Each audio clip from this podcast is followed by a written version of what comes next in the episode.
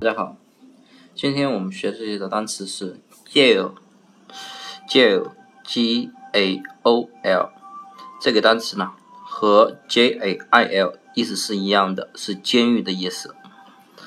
那么这个单词呢，一般都是用于英式英语，那么 jail 呢，一般是用于美式英语。那么这个单词我们怎么记呢？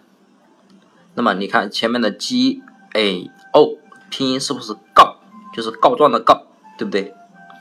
那么后面的 l 呢，就是一，就是那么我们可以这样想，比如说别人告了你一状，对不对？然后呢，你呢就进监狱了，对不对？